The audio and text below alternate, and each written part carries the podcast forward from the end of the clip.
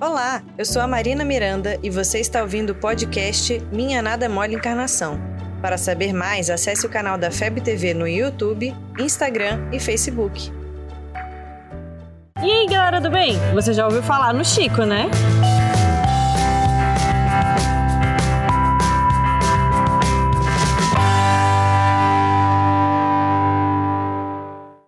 Muita gente, o Chico Xavier é a porta de entrada para o Espiritismo, seja pelos mais de 420 livros que ele psicografou, ou pelo exemplo de humildade, resignação e trabalho que ele deu enquanto estava encarnado. 420 livros. Mas sério, tem muita gente que primeiro conhece Chico e depois vai conhecer Kardec. E realmente, os livros que o Chico psicografou complementam muito bem a obra básica, que é o Pentateuco, como a gente já falou. Mas não é por menos, né? Você quer aprofundar o seu estudo na mediunidade?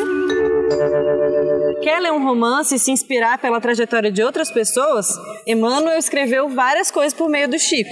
Há dois mil anos, 50 anos depois, renúncia, Ave Cristo e Paulo Estevam. Você quer saber mais como que é o plano espiritual? Começa por esse aqui. Prefere poemas? Gosta de história ou geografia? Quer acordar ou ir dormir mais tranquilo?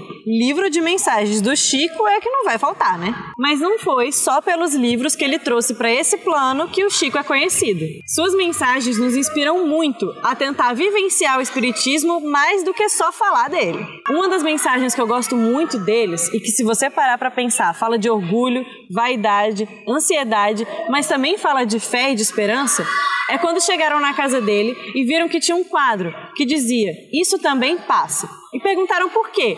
E ele disse que era para que nos momentos difíceis ele compreendesse que aquilo iria passar, mas também nos momentos fáceis de alegria ele soubesse que aquilo também passaria e que não era para largar tudo e esquecer do propósito da vida dele. E a gente tem que tentar incorporar essas mensagens no nosso dia a dia. Tem uma galera que está mandando muito bem colocando essa e outras mensagens da doutrina espírita em camisetas. Fala galera, beleza? Eu sou o Digo, esse é o Luan. Nós assistimos o vídeo da Marina e gostamos bastante. Nós somos do Desdobra, a gente faz camisas passando através das estampas mensagens da doutrina espírita e temos uma surpresa para vocês. Uma das nossas camisas foi inspirada no Chico, na frase que ele tinha em cima da cabeceira da cama dele. Estamos vendo para a Marina. Espero que você goste da camisa. Para quem quiser estampas como essas, basta acessar o site desdobra.net e escolher a estampa que te agrada. E nos encontramos no próximo vídeo. Yeah!